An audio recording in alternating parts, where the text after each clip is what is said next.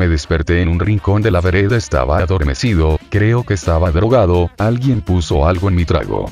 O tuve un ataque de epilepsia a causa del estrés, la primera vez que me pasó, fue en un colectivo rumbo a Rodríguez. De un momento a otro una idea te pasa por la mente y cuando quieres pronunciar esa palabra en tu cabeza tu lengua se amotina y tu mandíbula se abre.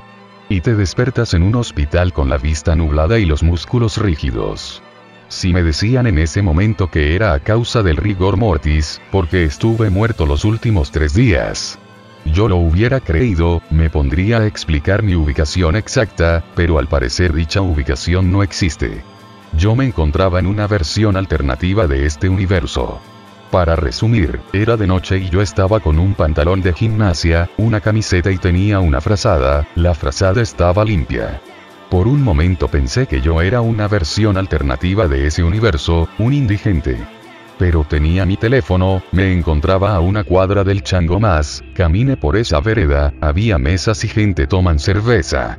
Era una locura en una de esas mesas, estaban sentados Javier Portales y Alberto Olmedo, se veían jóvenes.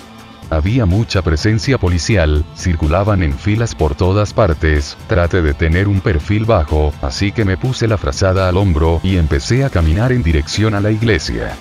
Cuando llegué a la esquina de la Lombardi y el Terra, me sorprendió ver una edificación que cortaba la calle Holly una muralla de 3 metros de altura que atravesaba la iglesia y la plaza Mariano Moreno a la mitad.